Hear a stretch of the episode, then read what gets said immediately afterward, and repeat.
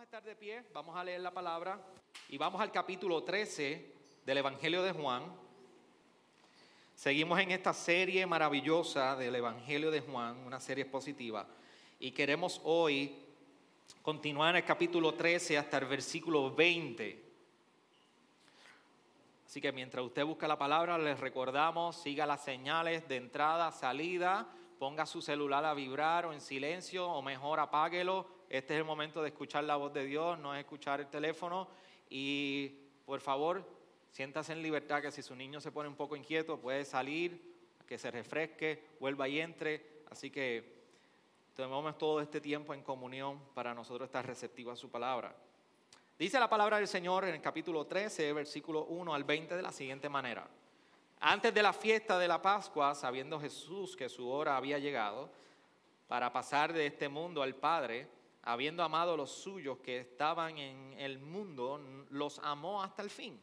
Y durante la cena, como ya el diablo había puesto en el corazón de Judas Iscariote, Iscariote, hijo de Simón, el que lo entregara, Jesús, sabiendo que el Padre había puesto todas las cosas en sus manos y que de Dios había salido y a Dios volvía, se levantó de la cena y se quitó su manto y tomando una toalla se la ciñó Luego echó agua en una vasija y comenzó a lavar los pies de los discípulos y a secárselos con la toalla que tenía ceñida.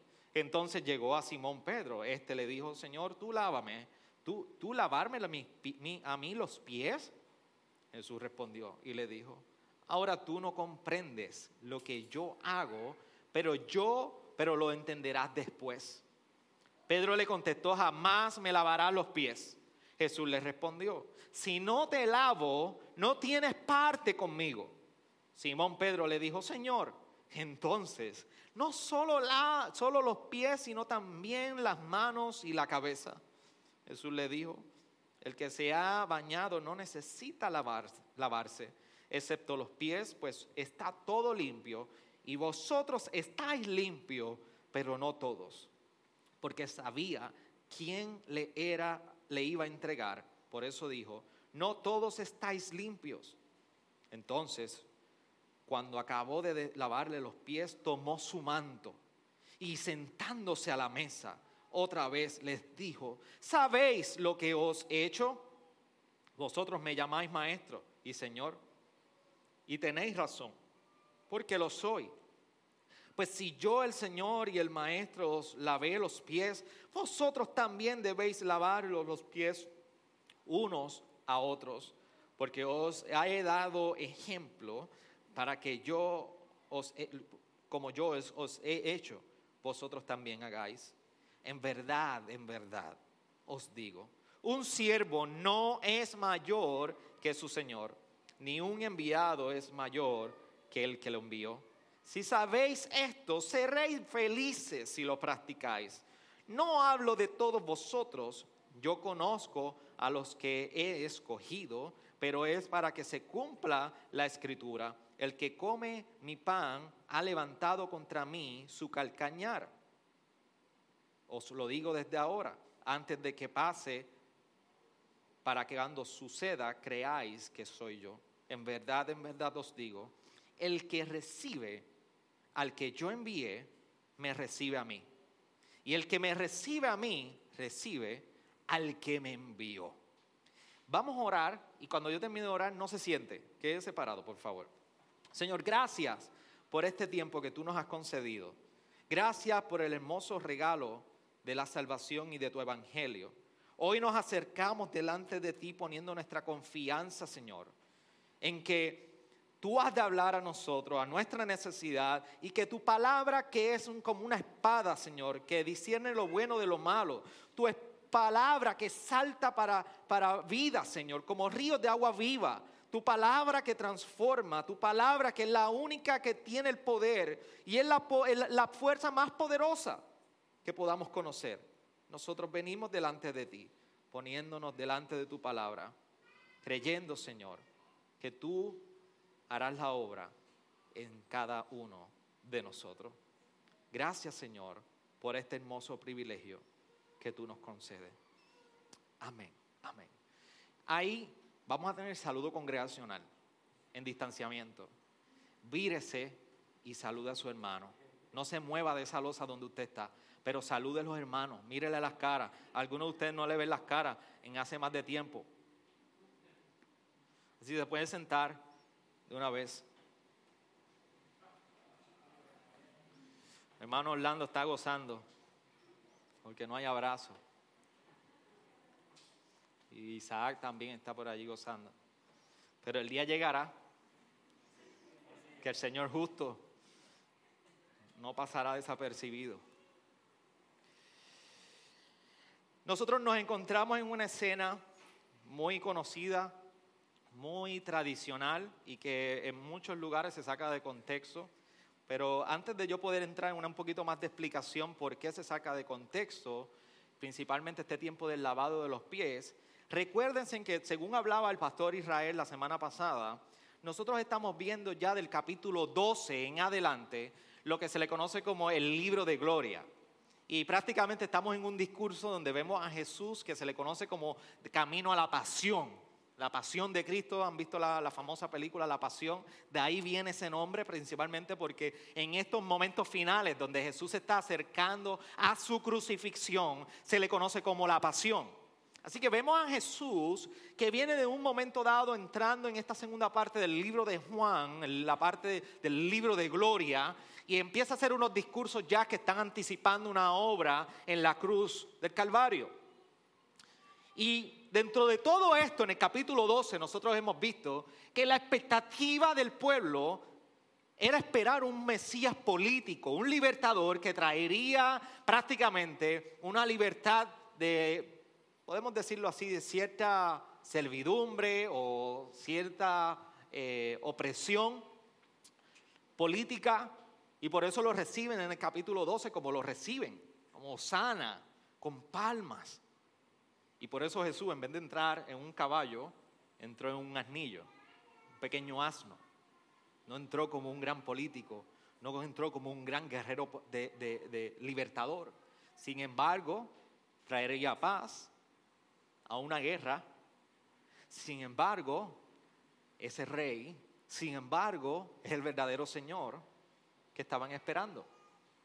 Por eso, a pesar de todo esto, Jesús nos va recordando y sentando el contexto de por qué Él está aquí, diciendo que Él viene del Padre y dice que quien le ha recibido a Él, quien guarda sus palabras, es porque lo ha recibido. Y cuando nosotros, la semana pasada el pastor Israel hablaba de esa última porción del capítulo 12, dice el versículo 49, porque yo no he hablado por mi cuenta propia, sino que el Padre mismo que me ha enviado me ha dado mandamientos sobre lo que he de decir y lo que he de hablar. Cuando nosotros vemos que Jesús está hablando, que quien le ha recibido guarda sus palabras, tiene grandes implicaciones para lo que nosotros estamos, nos estamos acercando en el capítulo 13. Porque principalmente lo que nosotros vemos en la obra de Jesús, lavándole los pies, y nuevamente venimos con la escena de los pies, que hace como varios domingos atrás hablamos, ¿se acuerdan de los, de tres tipos de pies? Estoy seguro que de todos los sermones eso no se lo olvidó, el egipcio, el griego y el romano, los famosos tres tipos de pies. Y aquí nos encontramos en otro tipo de, de, momentos donde los pies y el lavatorio de pies están envueltos. Hermano, cada broma que yo haga, yo me la vivo porque recuerdo, seguimos, yo no sigo entendiendo su rostro al día de hoy. No sé si se está riendo o me está sacando la lengua de burla mientras yo estoy predicando. ¿Está? Así que aquí tenemos de momento otro momento más, valga la redundancia, una escena que envuelve los pies y es Jesús lavándole los pies a sus discípulos. Es una escena que en palabras resumidas de todo lo que te pueda llevar de este sermón, Jesús está apuntando a su obra en la cruz. Jesús está anticipando su sacrificio en la cruz. Y Jesús está contestando una pregunta. ¿Qué significa ser siervo? sobre él mismo está hablando y está contestando la pregunta de qué significa Jesús como siervo. Y sobre nosotros nos está contestando la pregunta, ¿qué significa vivir bajo el señorío de Cristo? Y no solamente eso, que revela esta escena nuestro orgullo y nuestra, nuestra autojusticia deseo de querer ser salvo, nuestra autosuficiencia creyendo que nosotros somos suficientes para nosotros mismos. Pero para entender todo esto, y esto es un pasaje que prepárase porque yo lo voy a hablar con pasión. Si ya, se, ya me, me cogió el primer hilo de los dos minutos, lo voy a predicar con pasión. Tenemos que entender cuál es el amor de Dios para nosotros. Leer este pasaje y pasar, y pasar por desapercibido, sin entender el amor de Dios para cada uno de nosotros pecadores, y si usted no se cree pecadores, dígalo ahí dentro de usted, no diga en voz alta. Yo soy un pecador. Tenemos que entender cuán grande es este amor. Porque Jesús está hablando y está llevando a cabo esta escena de ponerse, ceñirse un paño, coger una vasija con agua, lavarle los pies a los discípulos. Jesús está demostrando la extensión de su amor al pecador y el que está perdido. ¿Cómo? ¿Cómo está expresando una muestra completa de su amor? Permítame hacerte un recorrido rápido para que tú puedas entender esto. Desde un inicio nosotros vemos a, Juan hablando, y, y, antes de ir al inicio, usted se recuerda lo que dice Juan 3:16, que de tal manera amó Dios al mundo que entregó a su unigénito único hijo por ti y por mí. Para que todo el que qué, el que crea, sino que qué, que sea salvo. Y ese es el, es el texto ícono. Es un texto que conocemos en gran manera. Es un texto que ha sido promocionado en gran manera porque describe la extensión de Dios. Pero cuando Juan abre el Evangelio y rompe con Jesús entrando en su encarnación, nos dice en el versículo 4 del capítulo 1, en él estaba la vida y la vida era luz de los hombres entró, la escena abre con este hombre haciéndose que era Dios haciéndose hombre, 100% humano, 100% Dios, en una unión de su divinidad y su humanidad, encarnándose en medio de nosotros con una encomienda del Padre para hacer vida y luz para cada uno de nosotros. La escena de la luz la escena de la oscuridad no la empezamos a ver en el capítulo 9, ni en el capítulo 11, ni en el capítulo 12, como nosotros vimos a Jesús hablando, que es la luz, es la lumbrera y el que anda en él ya no andará en oscuridad. Esto tiene un sentido desde el inicio mismo de la llegada de Jesús. Yo soy la luz, yo soy la vida. Y en ese contexto nosotros vemos a Juan más adelante. Porque Dios no envió a su Hijo al mundo para juzgar al mundo, sino para que sea salvado el capítulo, el versículo 17, el capítulo 3. Está viendo lo que está haciendo Jesús. Ha venido para salvar y que este mundo sea salvado. En capítulo 5, 24 nos dice el mismo Jesús, en verdad, en verdad os digo, el que oye mi palabra y cree al que me envió, tiene vida eterna y no tiene, no viene a condenación, sino que ha pasado de muerte a vida constante, de muerte a vida. Ha venido a traer vida, ha venido a traer luz, ha venido a que tú no tengas condenación. Por eso en el versículo capítulo 7, versículo 37, dice que si alguien tiene sed y viene y bebe, que venga a mí y beba. Si alguno tiene sed, que venga a mí y beba. Juan 7, 37. En Juan 10 vemos la escena del pastor Jesús tratando de demostrarnos por diferentes maneras, luz, vida, pastor, oveja. Yo soy el buen pastor, el pastor da su vida por las ovejas. En la escena de Lázaro muriendo, habiendo muerto, nos dice el capítulo 11, versículo 25, Yo soy la resurrección y la vida. El que cree en mí, aunque muera, vivirá. Y hace un par de versículos atrás, en el capítulo 12, versículo 36, nos dice, mientras tenéis luz, creed en la luz para que seáis hijos de la luz. Esta es la extensión de amor de Dios por medio de Jesús para nosotros. Por eso el recordatorio de Jesús constantemente, yo no he venido para condenar y juzgar al mundo. Yo he venido para que tenga vida y salvarlo. Y esto no significa que no va a haber un juicio. Esto no significa que el pecador va a pasar desapercibido y el pecado en nuestra vida. Pero lo que yo quiero que tú entiendas, que la imagen que Jesús ha querido plasmar de sí mismo y que Juan está recopilando en su evangelio es dejarnos saber, vine porque te amé, vine porque te amo, vine porque en tu condición no vengo con el machete y el fuete a pasar por encima de ti. Vengo primeramente para que te salves. Para que te salves. Y yo no sé si tú puedes entender la dimensión y la extensión de este amor de Dios de esa manera. Porque la palabra nos recuerda que la ira de Dios está sobre la humanidad a causa de su pecado. Sin embargo, la primera reacción no es la que tú y yo tenemos cuando disciplinamos a nuestros hijos. No es la que tú y yo tenemos cuando alguien nos hace algo mal contra nosotros. Y usted sabe cuál es la reacción que usted tiene, ¿verdad? Y no me mira así porque usted nadie le dice cuando alguien le hace algo que lo ha ofendido, ay, qué gracia, qué bueno, me, qué bien me siento yo hoy.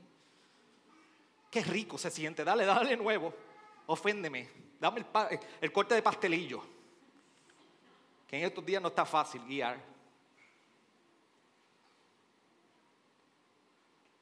Sin embargo, mientras la humanidad ofendió cósmicamente a Dios, Dios envió a su Hijo. Y lo que te ha dicho es, en tu pecado, yo te amo a ti. Y he venido para que tú te salves.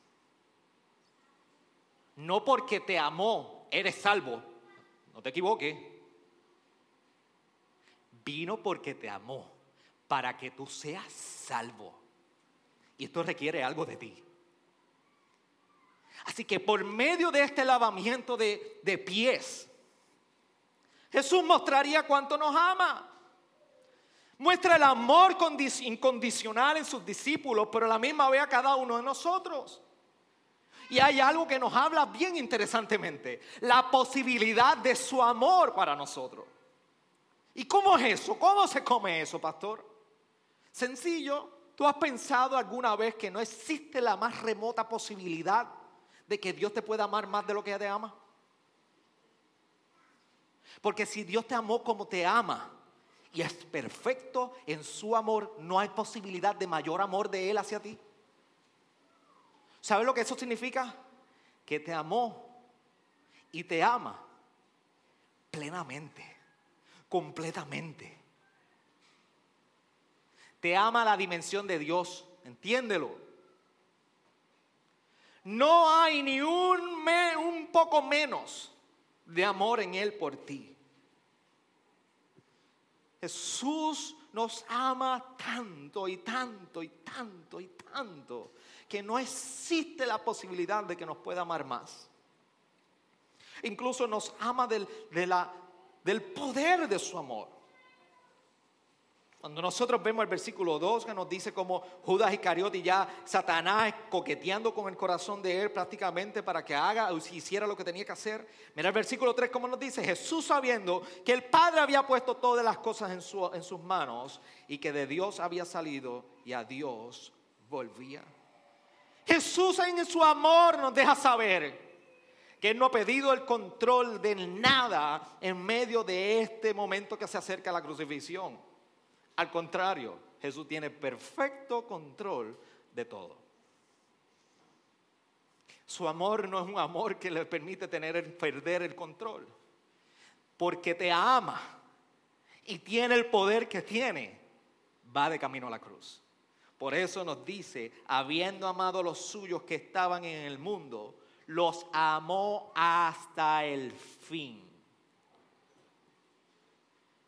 Y si usted lee un poquito antes, en la primera parte de ese versículo 1, se nos dice que su hora había llegado. Y su hora es, es igual a su momento de muerte.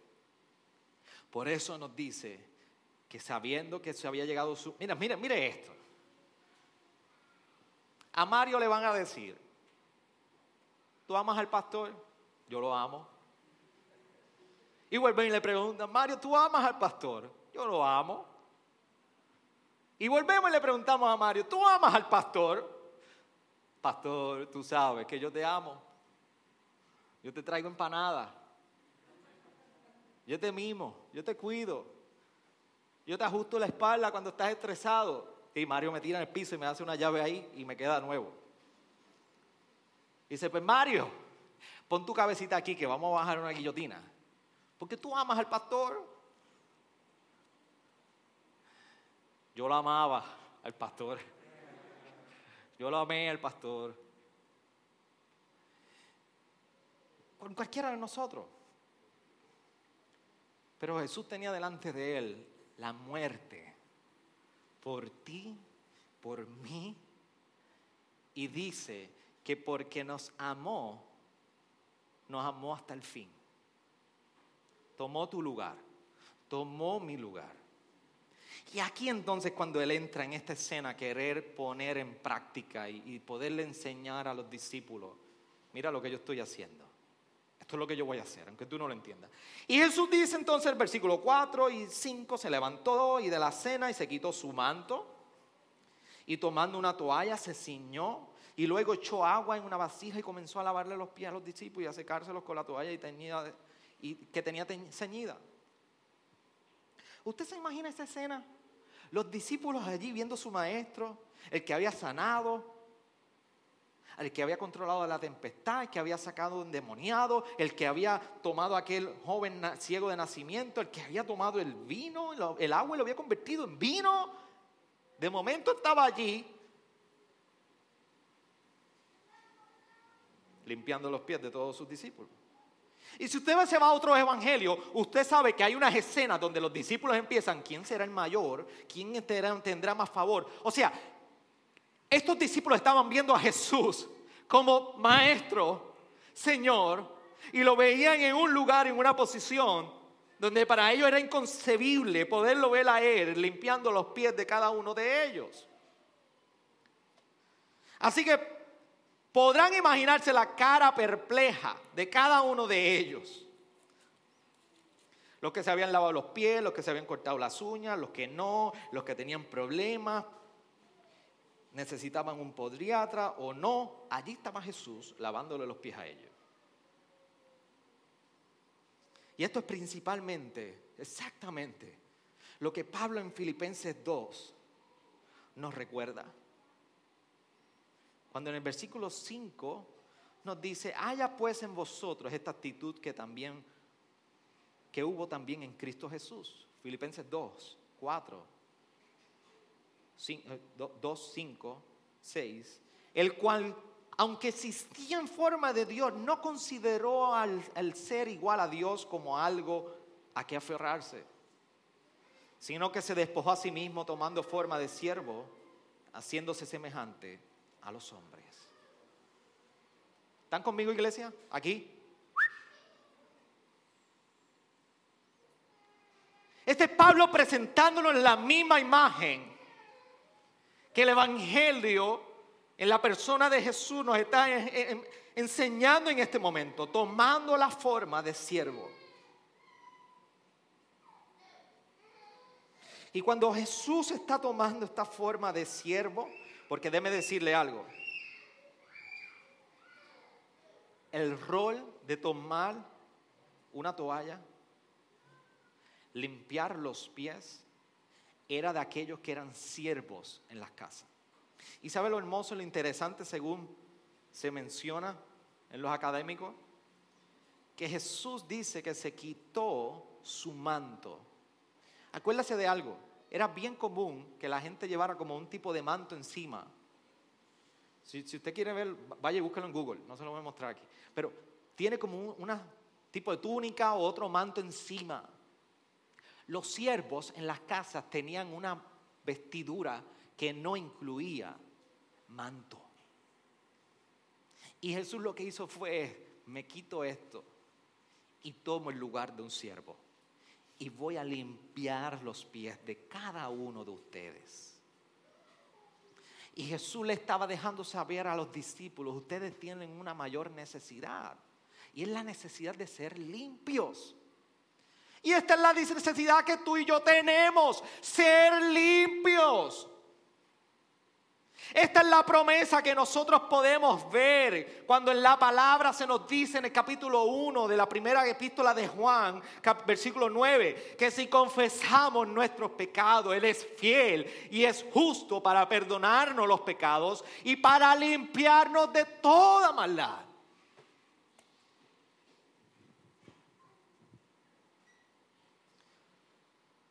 Y yo quiero que tú saques unos segundos y tú pienses en lo peor de ti. Me salvé con el pastor, me vino a traer a la iglesia para que yo pensara lo peor de mí. Sí, otros lugares te van a decir que tú eres lo mejor de ti. Aquí no, te equivocaste. Estás a tiempo. Y si eres miembro, todavía estás a tiempo. Piensa en lo peor de ti, tus peores pecados, tus momentos de mayor maldad tus momentos de mayor perdición, tus momentos de mayor obra pecaminosa en ti. Y a ti, recuérdate que Jesús vino para limpiarte. Es a ti, a ti a ti, al pastor Israel en su peor estado, a Wilmari en su peor estado, a Francisco en su peor estado, a Brian en su peor estado, a Tami en su peor estado, a Félix en su peor estado, a Joey en su peor estado, a Mario en su peor estado, a Alexa en su peor estado, a Orlando en su peor estado. Dios vino en Jesús para decirte, te limpio. Necesitas que yo te limpie. Por eso la invitación de Jesús cuando tiene este encuentro con Pedro no es a limitarnos y a esperar la perfección de nuestra vida por nuestras propias fuerzas. No es a tratar de solucionar tu problema para acercarte a Dios. No es para tú realizar que todo es perfecto y entonces puedes acercarte a Dios. Es que Dios te ha amado y Jesús se acercó para limpiarte en amor todo amor requiere una respuesta. Todo amor requiere una respuesta en nuestra vida. No hay ninguna muestra de amor que pueda pasar por desapercibido en nuestra vida. No hay manera que ante una muestra de amor tú no respondas. Tú siempre respondes a las muestras de amor. ¿Cómo? O tú lo aceptas y eres recíproco o tú lo rechazas. Y si no hago nada, rechazaste.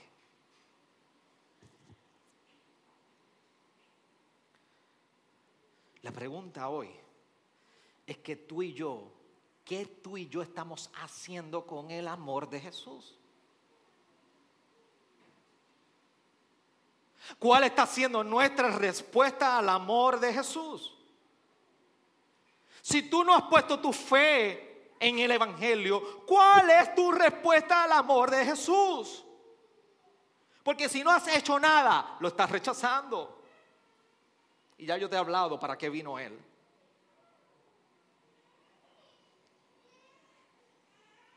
Pero vemos a Pedro que dentro de este escenario que Jesús está lavando los pies, cuando le toca el turno a Pedro, de momento Pedro tiene una gran objeción.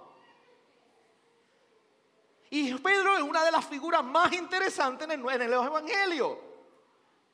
Porque tú y yo tenemos, tú miramos a Pedro y decimos, ay, este es Pedro y este es Judas. Qué chango, Pedro. ¿Tú sabes lo que es Jesús lavando los pies? Será brutal que me lavara los pies.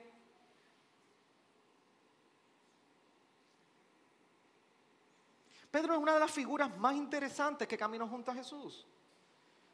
Pedro se resiste. Acuérdense de algo.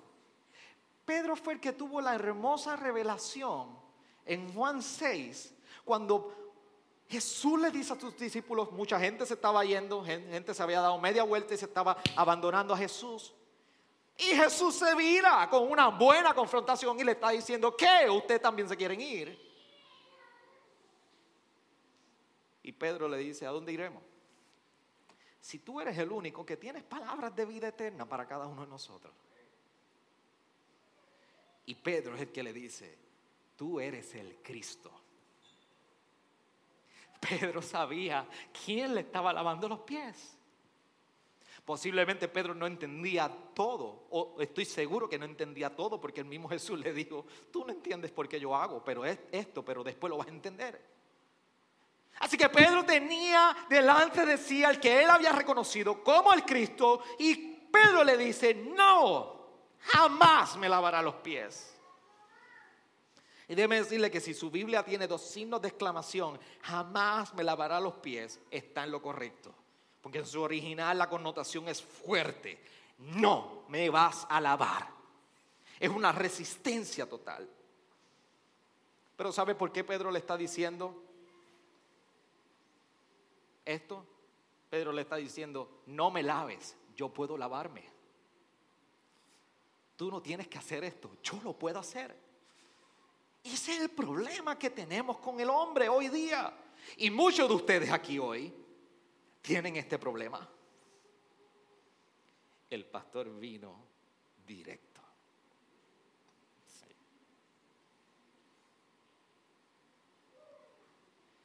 Yo me salvaré, yo usaré mis propios medios y esto lo hacemos porque no entendemos a qué vino Él a hacer por nosotros. No entendemos todavía lo que Él puede hacer por nosotros. Tampoco hemos podido entender cuál es nuestro problema. Y Jesús lo que está demandando en esta escena de Pedro, le está demandando fe. Le está diciendo el versículo 7, ahora tú no comprendes lo que yo hago, pero lo entenderás después. Pedro le contestó, jamás me lavará los pies. Jesús le respondió, si no te lavo, no tienes parte conmigo.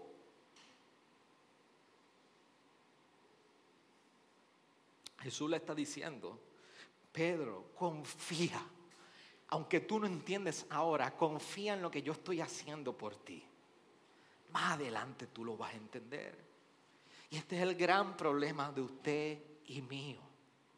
De no confiar plenamente en lo que Él puede y está y estará haciendo en mí. Porque fe no se trata de confiar en lo que yo veo. La fe se consiste en confiar en lo que yo no estoy viendo. Por eso no hay manera. Esto es lo que le está diciendo Jesús a Pedro si no te lavo, no tienes parte conmigo. No hay manera, iglesia, gracias Redentora, y cada uno de sus miembros, de que nosotros podamos decir, Señor, y a la misma vez le digamos, no me laves. No hay manera de que nosotros podamos llamarle Señor y a su misma vez nosotros le digamos, no me laves, lo hago yo en mi vida. Y por eso muchos, posiblemente aquí, y por lo menos sé que gente aquí, que tendrá un desastre en su vida, porque con la boca confesamos Señor, Señor, pero en los corazones seguimos diciendo, no me laves, no me laves, no me laves, lo hago yo. Y no hay manera de reconciliar esta mentira en nuestros corazones y en nuestras mentes. No hay manera de nosotros reconciliar esta verdad eterna, de confesar con la boca, cantar Señor, Señor, llegar aquí y pensar que porque llegamos, Él es nuestro Señor, mientras a la misma vez decimos, no, no me laves, esto déjalo aquí, que me gusta esto, déjalo ahí, no me lo lave. Límpiame un pie y el otro no. No hay manera de nosotros caminar en este mundo diciendo, Señor, mientras nuestros pies continúan exponiéndose a este mundo y tratando de encontrar satisfacción en nuestra carne. Así que, ¿por qué Pedro dijo no? Pedro dijo no por su falsa de humildad. No hay ninguno mayor en humildad que el mismo Jesús. No hay uno bueno, solo Jesús. Así que no hay nada de humildad en Pedro en la expresión todo un sentido de autosuficiencia, orgullo. Y sobre todo, no me laves, yo controlo mi vida. Este es el problema que tú y yo tenemos. En algo tú y yo somos orgullosos. En algo tú y yo somos orgullosos. Ayer estaba viendo como un tipo de entrevista que le hacían un pelotero y le decían que era el millonario más humilde, porque simplemente se había movido a vivir, había regresado a vivir a su pueblo natal, en la República Dominicana, uno de los peloteros dominicanos que, mayor, más, de, eh, que más dinero hizo en las grandes ligas, y vive una vida donde prácticamente pues pasa como cualquiera del barrio. Pero cuando nos acercamos a este momento dado, la humildad no se vive por donde tú vivas, tu estatus social, lo que tienes o no lo que no tienes.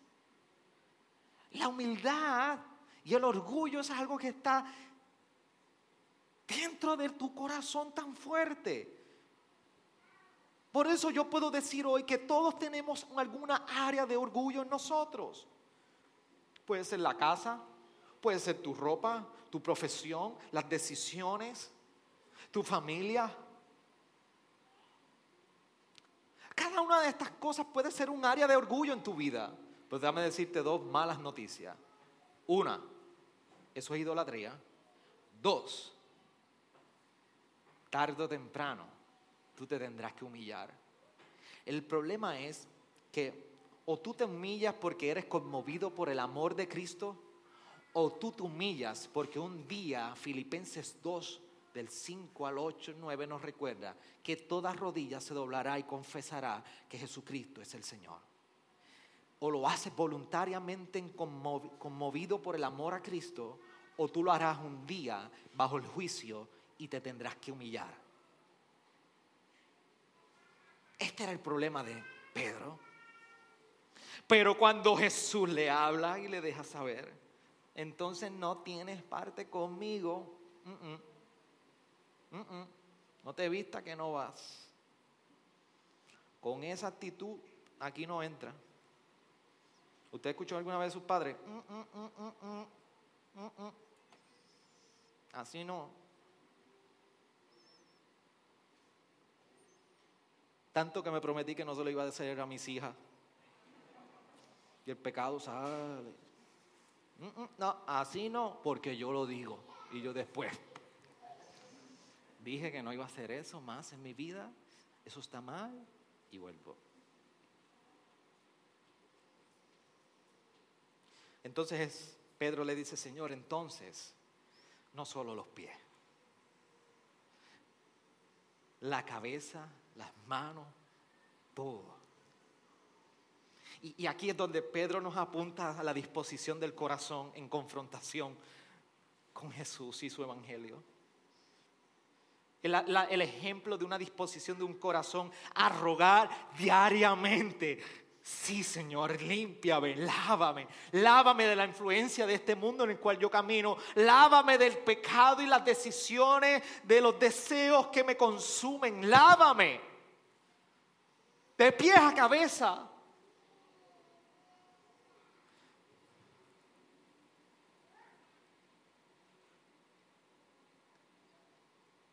Lávame.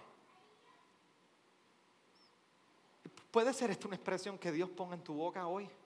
Señor, lávame. Si te fuiste en la imagen del peor de ti, la peor versión de ti,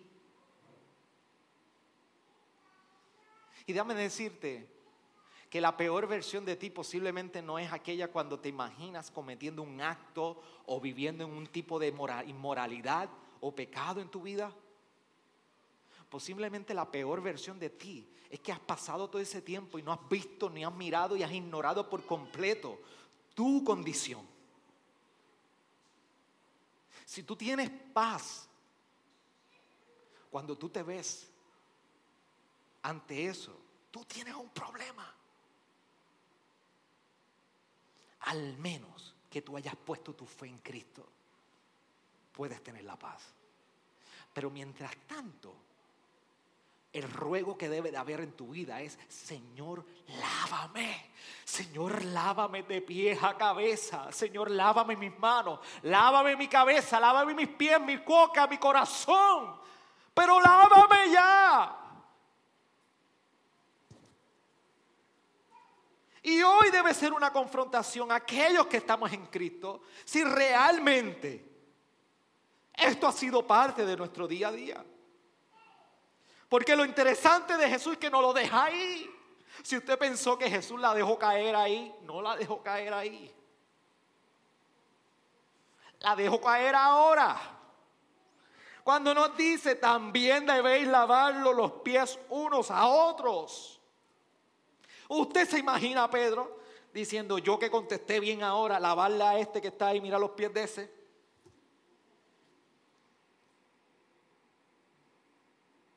Lavar los pies de mi hermano, de mi otro discípulo. ¿Cómo es esto?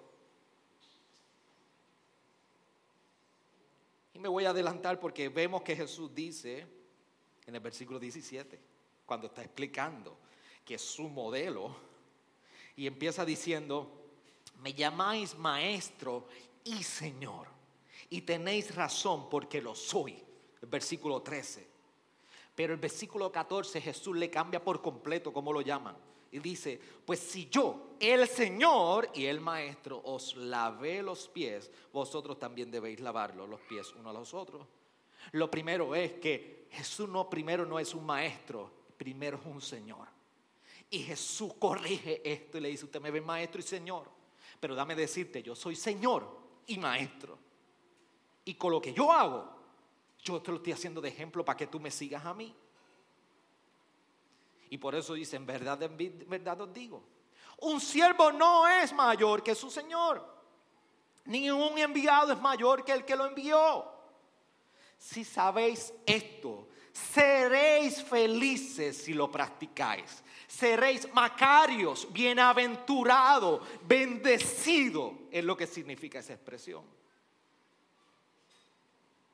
Lo interesante que está haciendo Jesús, en palabras resumidas, no es suficiente saber. No es suficiente saber nosotros que hay que hacer esto. Jesús nos está llevando a la escuelita, nos está diciendo, mira, dame decirte algo. Tú puedes decir sí, sí, sí, sí. Pero el que me reconoce como Señor en mi vida, pone en práctica lo que yo le he modelado. No hay relación directa entre decir que creo esto y no lo hago.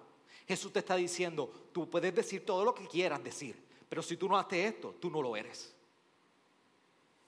Es más, cuando está diciendo en el versículo 16, en verdad, en verdad os digo, un siervo no es mayor que su Señor, ni un enviado es mayor que el que lo envió. Es que está diciendo, te puse la vara aquí, tú sigues este modelo, yo lavo los pies, sirvo, y este sacrificio, este servicio sacrificial que apunta a la cruz, tiene que tener una implicación en mi vida hoy para demostrar lo que en la cruz sucedió conmigo. Alguien se entregó por mí, alguien tomó mi lugar. Esto me mueve a mí a poder servir al prójimo. El día que tú no quieres servir es el día que tú estás diciendo, yo soy más grande que mi Señor. Y eso es una gran mentira. Por eso Jesús está diciendo, un siervo no es mayor que su Señor, ni un enviado es mayor que el que lo envió.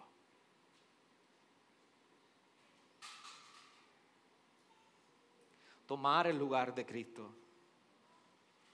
no es nuestra responsabilidad. Seguir el ejemplo de Cristo es nuestra obediencia. Negarnos a seguir este ejemplo es nosotros decir que somos mayores que Él. Entonces, entreguemos nuestra vida por el servicio de los demás. ¿Cómo es posible que nosotros, la iglesia de Cristo, nos permitamos que cualquier tienda por departamento sea más servicial y más distintiva en esto que nosotros?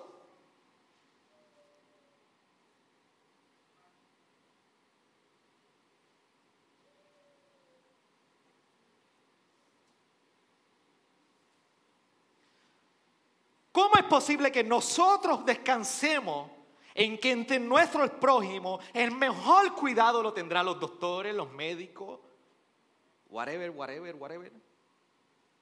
Si no estoy negando que usted vaya al médico, ahora no venga pastor, venga aquí porque usted dijo que no fuera al médico, ora por mí. Gracias a Dios no ha pasado eso.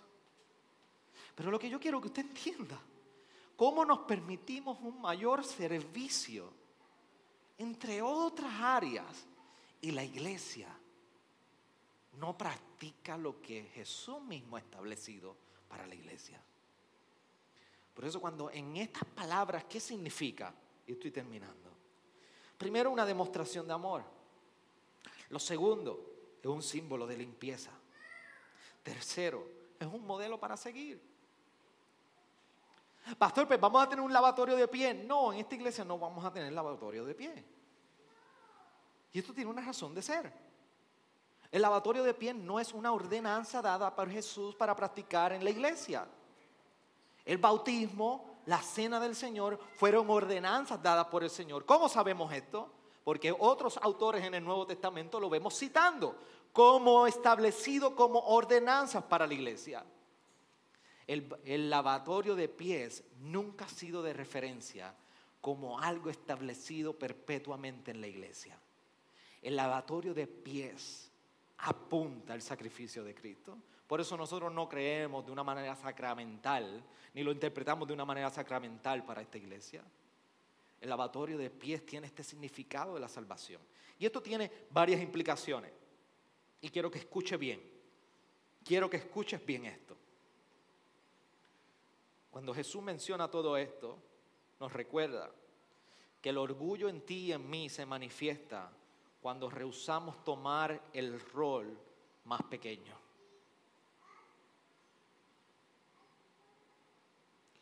Dos, ningún seguidor de Jesús puede estar, puede pensar que está exento de esta responsabilidad. Tercero, Jesús, tomando el lugar de siervo, dignifica el servicio sacrificial. Le da valor sentido. Cuarto, no somos bendecidos por lo que sabemos, sino por lo que cómo, sino por cómo respondemos a lo que sabemos. Acumula todo el conocimiento que tú quieras, pero si tu testimonio y tu servicio a los demás no es parte de ello, Houston, we have a problem. Tienes un gran problema. Jesús nunca ha divorciado lo que conocemos de lo que vivimos. Por eso esta iglesia hoy se tiene que preguntar, ¿cómo esta verdad yo la vivo? Que el verdadero gozo, quinto y último, viene cuando servimos a otros en el nombre de Cristo.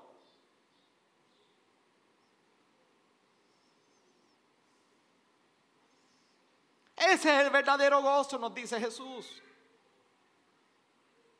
Ahí encontramos satisfacción.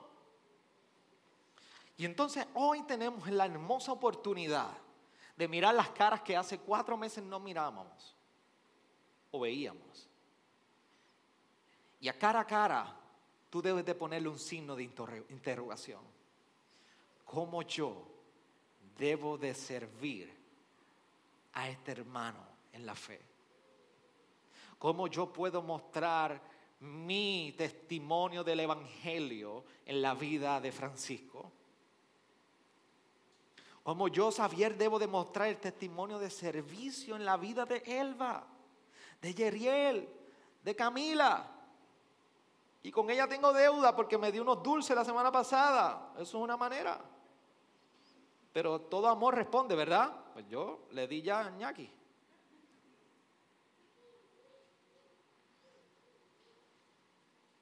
Pero usted salga de hoy preguntándose,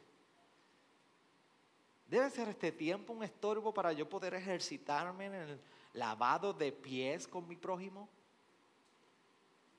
Y literalmente visitamos las casas y nos lavamos los pies. Hay un hogar por ahí que visité y de momento una fragancia a cloro. Pastor Joel sabe, pero no voy a decir el lugar. ¿Por qué? ¿Por qué no podemos meditar?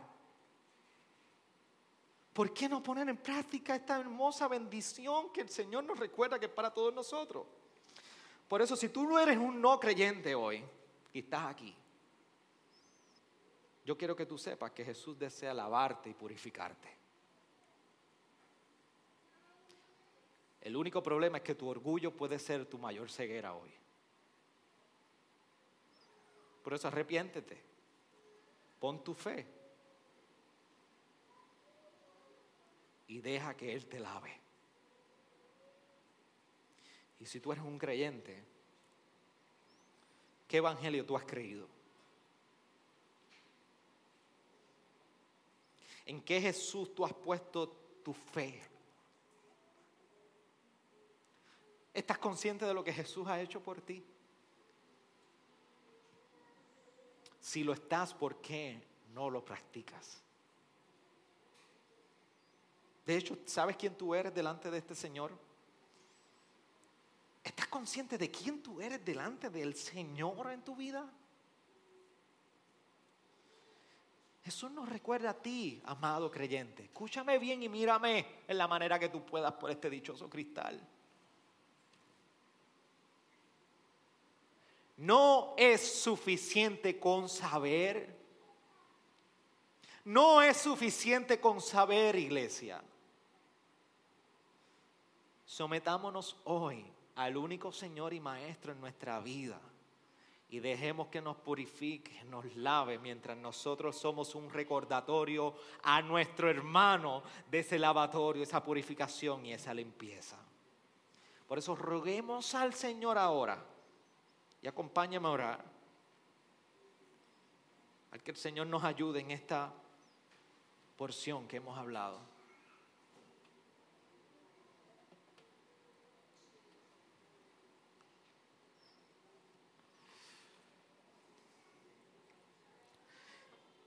Y yo quiero que tú, en la medida que puedas, Cierra tus ojos, inclina tu rostro, solamente habla, permíteme digerir lo que hemos dicho y hablado en la palabra.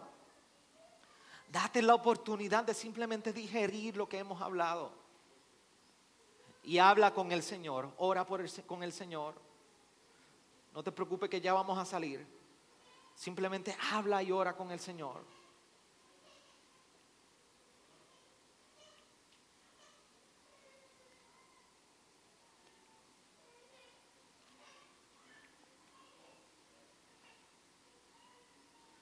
Tómate unos segundos.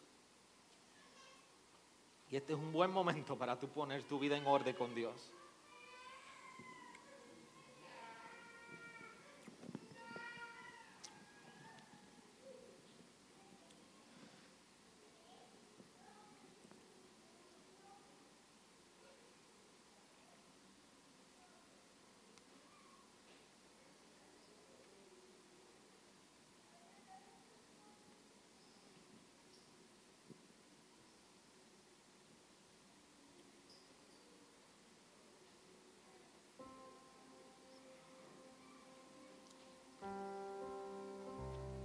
¿Qué tal si estamos en pie y cantamos a la gloria del Señor una vez más?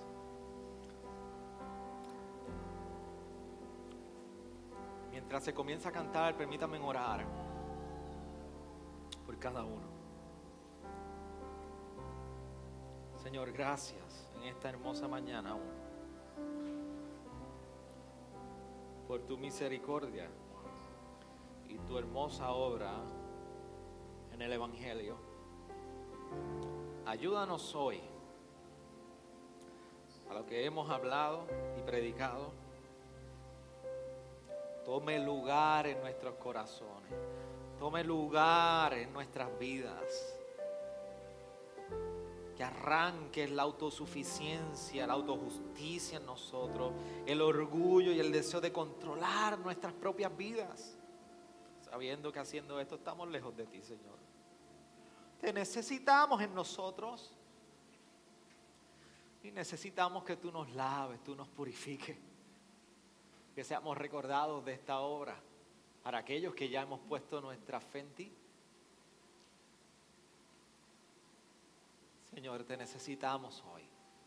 Simplemente quiero decirte, te necesitamos hoy. Tanto que nos rodea nos lleva a olvidar lo esencial que tu palabra nos habla. Y hoy sí hemos sido recordados. Por eso ayúdanos, Señor.